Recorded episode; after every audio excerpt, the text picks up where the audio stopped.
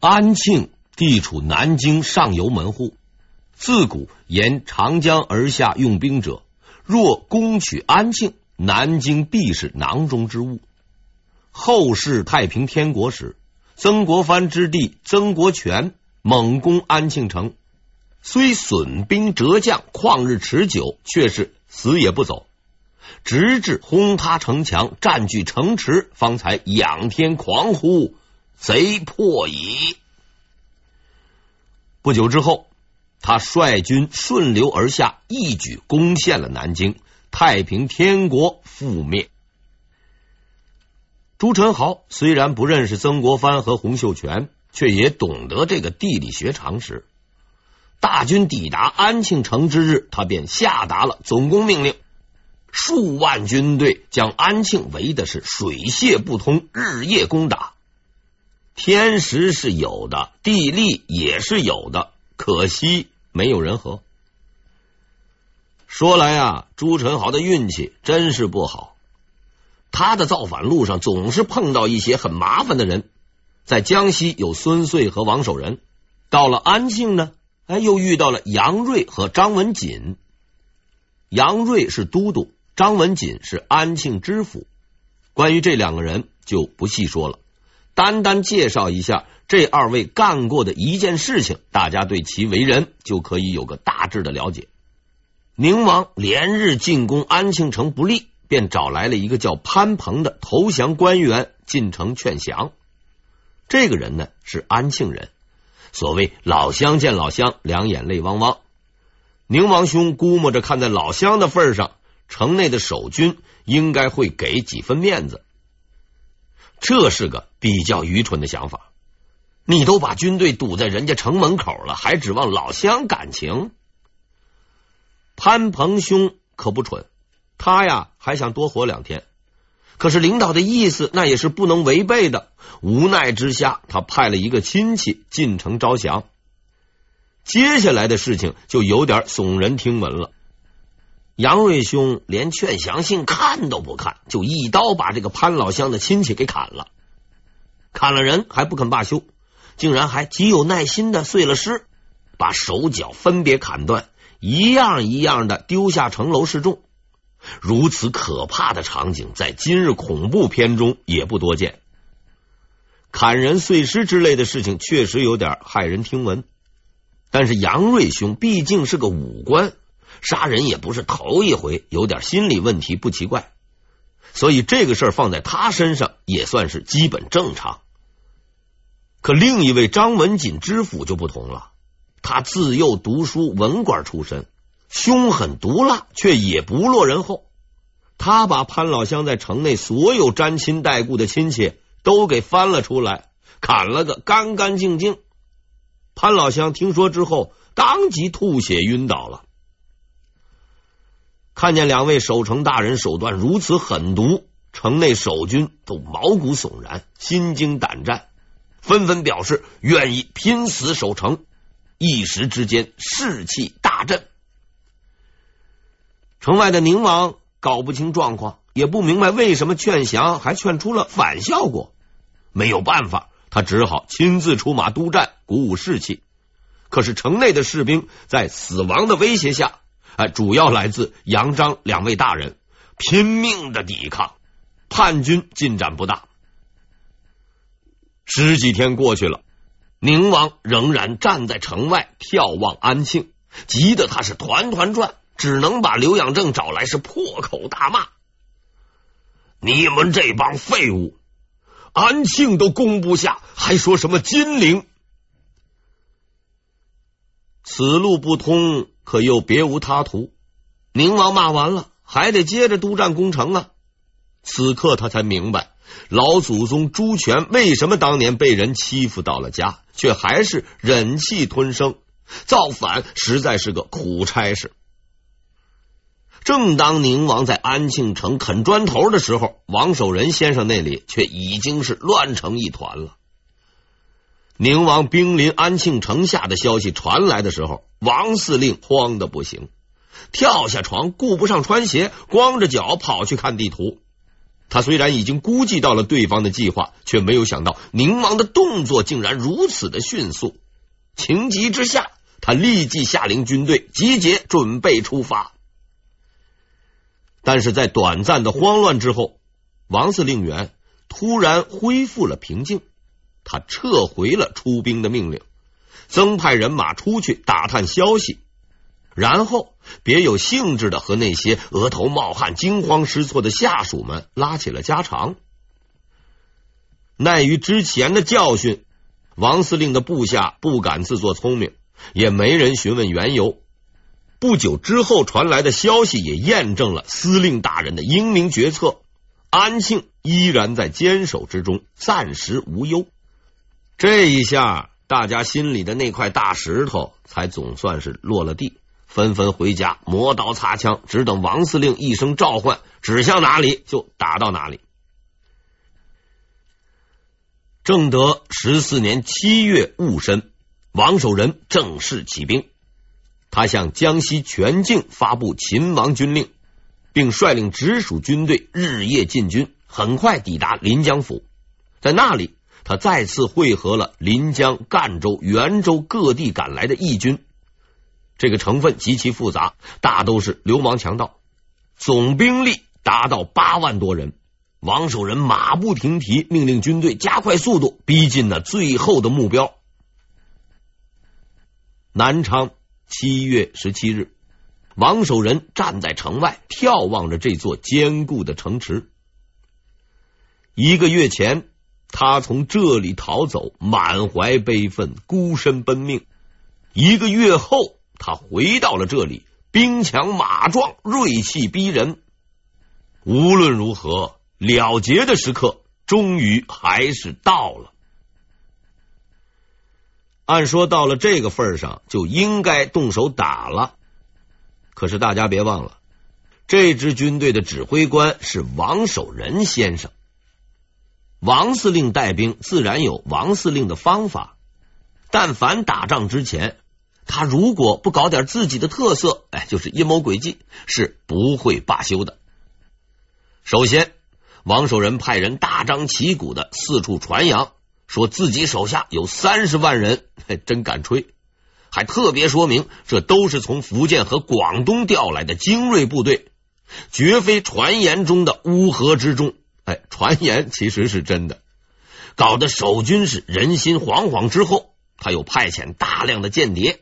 趁人不备，躲过城管监察，摸黑在南昌城内大肆张贴非法的广告告示，劝诫南昌市民不要多管闲事，关好自己家房门，安心睡觉。听见街上有动静，不要多管闲事。他的这一连串动作，不但让敌人惊慌失措，连自己人也是雾里看花。要打你就打，又不是没有士兵装备，有必要耍阴招吗？王守仁认为很有必要。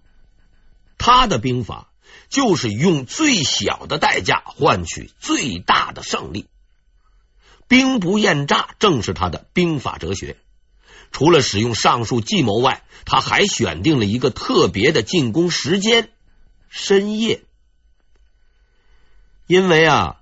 王守仁压根就没有想过硬拼，早在行军途中，他就已准备了大量的攻城云梯，只等夜深人静的时候，派出精干人员用云梯突袭城墙，夺取城池。为了保证登城的成功，王守仁还同时派人预备攻城器械，潜伏到城门附近，准备吸引守军注意，配合登城士兵。所有这一切都准备妥当之后，他召集所有的部下开了一次别开生面的动员会。王守仁平日也待人和气，所以大家呢经常背地里面称呼他为老王。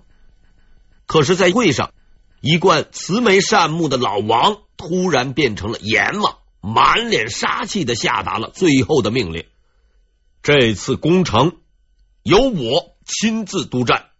志在必取，一鼓令下，复城；二鼓令下，登城；三鼓令下，未登城杀兵；四鼓令下，未登城杀将！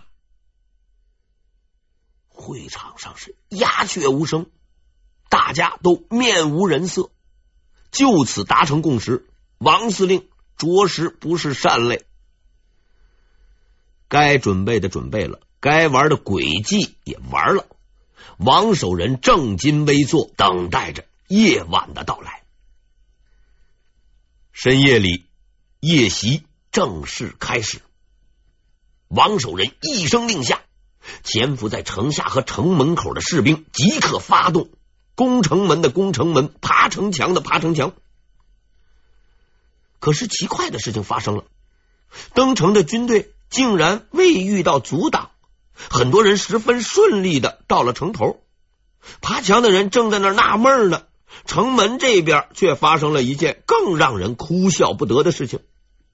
几个士兵小心翼翼的摸到城门，仔细打探后，顿时目瞪口呆，半天才回过神来，朝那些正在爬墙的兄弟们大喊了一嗓子：“嘿，别费劲爬了，下来吧，这门啊没关。”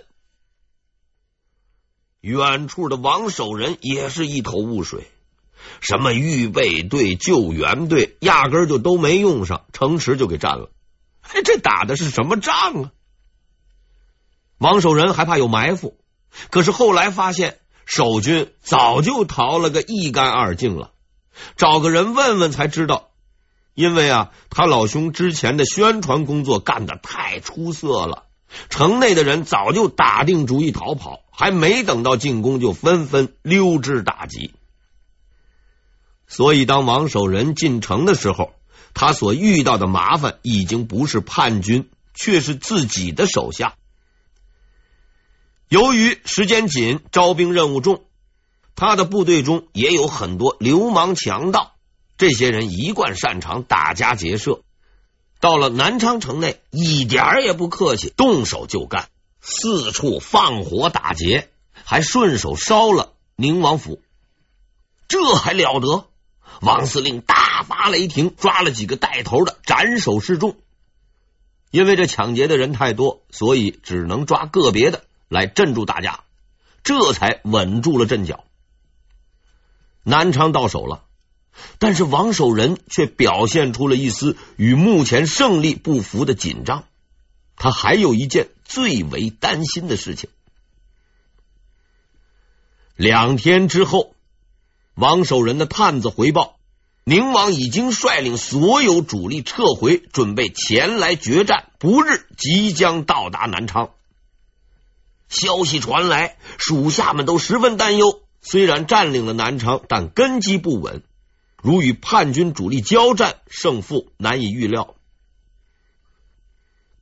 宁王听到南昌失守的消息的时候，正在战场那督战呢。当时一听这个消息，差点没晕过去。急火攻心之下，他立刻下令全军准备撤回，回击南昌。关键的时刻，刘养正和李世石终于体现了自己的价值，他们异口同声的表示反对。并提议别理会南昌，死攻安庆，直取南京。这条路虽然未必行得通，但却是目前唯一可行的办法。如果宁王采纳了这个方案，就算他最后当不成皇帝，起码也能闹腾的长一点。可惜以他的能力，对这条合理化建议实在没法子接受。所以他最终只能在鄱阳湖上迎接自己的宿命。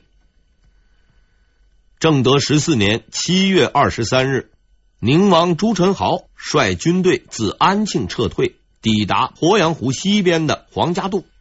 他在这里第一次面对那个曾经从自己手中溜走的对手王守仁。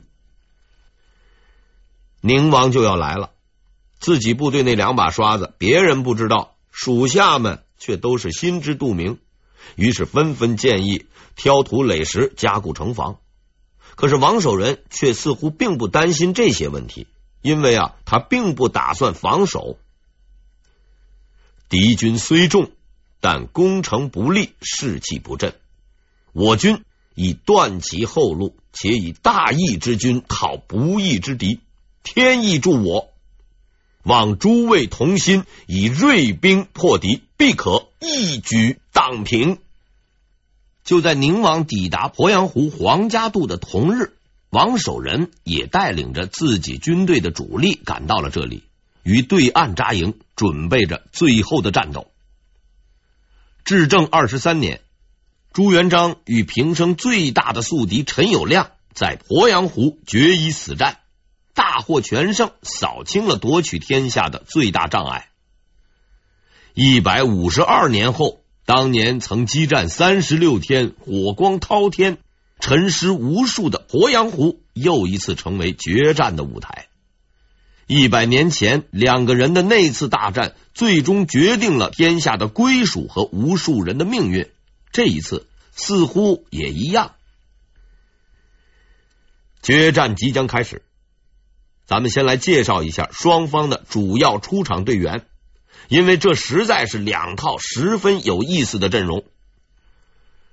朱宸濠方面，总司令朱宸濠，先锋零十一，强盗；中军闵二十四啊，海匪等；后军接应吴十三，强盗；王冠投降的官员等；参谋。李世石、刘养正，王守仁方面，总司令王守仁，先锋武文定、吉安知府，中军戴德如、临江知府，行巡赣州知府等，后军胡尧元通判，徐文英推官，王冕知县等。如果你还在等待名将出场的话，那就要失望了。一百多年前奋战于此的徐达、常遇春、张定边等人，早已经成为传说中的人物。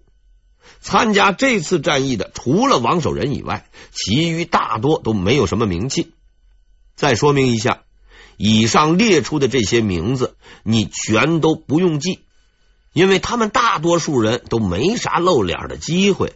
只是摆个造型，亮亮身份而已。总结双方将领的身份对阵形势，大致可以概括为：流氓强盗 VS 书生文官。这也没办法，事情发生的太突然，双方都是仓促上阵，能拿出手的人实在是不多，只能凑合着用了，请大家多多原谅。这场鄱阳湖之战。虽然没有一百年前的将星云集、波澜壮阔，却更有意思。因为除了双方阵容比较搞笑之外，两方的军队也包含着一个共同的特点：流氓众多。其实这也是中国历史中一个十分值得研究的问题。之前我介绍过，由于时间过于紧张，双方招兵的时候都没有经过政审。军队中有大量的流氓强盗，但这绝不仅仅是他们这两支军队的特色。如果认真分析一下史料，就会发现一个有趣的历史普遍现象：军队流氓化，或者说是流氓军队化。在春秋时期，参军打仗曾经是贵族的专利。那个年头，将领还要自备武器装备，打得起仗的人也不多。所以士兵的素质都比较高，可是随着战争规模越来越大，死人的速度也快了起来，靠自愿已经是不行了，平民甚至囚犯也被编入军队。之后又出现了常备军、雇佣军。到了唐宋时期，国家常备军制度日益完善，比如宋朝，长期养兵花费大量财物。却经常被打的是落花流水，原因之一就是军队体制问题。那个时候，一旦参了军，那就几乎是终身职业，也没有转业退伍这一说。出于前途考虑，当时的有志青年们基本都去读书做官了。军队里游手好闲、想混碗饭吃的流氓地痞却是越来越多。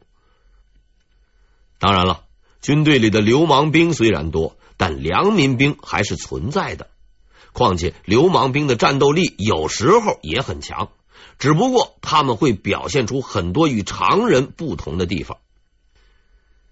在明代初期就有这么两个典型的例子：一个良民兵名字叫徐达，另一个流氓兵名字叫常遇春。这都是有档案可查的。比如徐达，十载，事业农，革命前是个老实的农民。再看常遇春，初从刘据为盗，强盗出身，确实不同凡响。这两个人的战斗力都很强，就不说了。但不同的出身，似乎也决定了他们的某种表现。徐达是妇女无所爱，财宝无所取，高风亮节，佩服佩服。可是常遇春先生却是好杀降，屡教不改，连投降的人都要杀，实在不讲信用，体现了其流氓习气之本色。所以，综合以上可以看出，流氓当兵是当时的一个普遍趋势和特点。大凡开国之时，良民兵居多，迫于无奈造反；但随着社会的发展，流氓兵的比重就会越来越大。那个年头，当兵不是光荣的，这倒也不见得是个坏事。毕竟，流氓强盗们好勇斗狠，战斗力总归要比普通的老百姓强。而到了明代的中期，随着社会流动性加大，地痞强盗二流子也是日渐增多。于是，在情况紧急、时间紧迫的情况下，大量吸收流氓强盗参军就成了作战双方共同的必然选择。现在，王守仁和宁王将驾驭这帮特殊的将领，指挥这群特殊的士兵，去进行这场殊死的决战。正德十四年七月二十二日，双方集结完毕。二十二日夜，王守仁决定先攻，时间是第二天。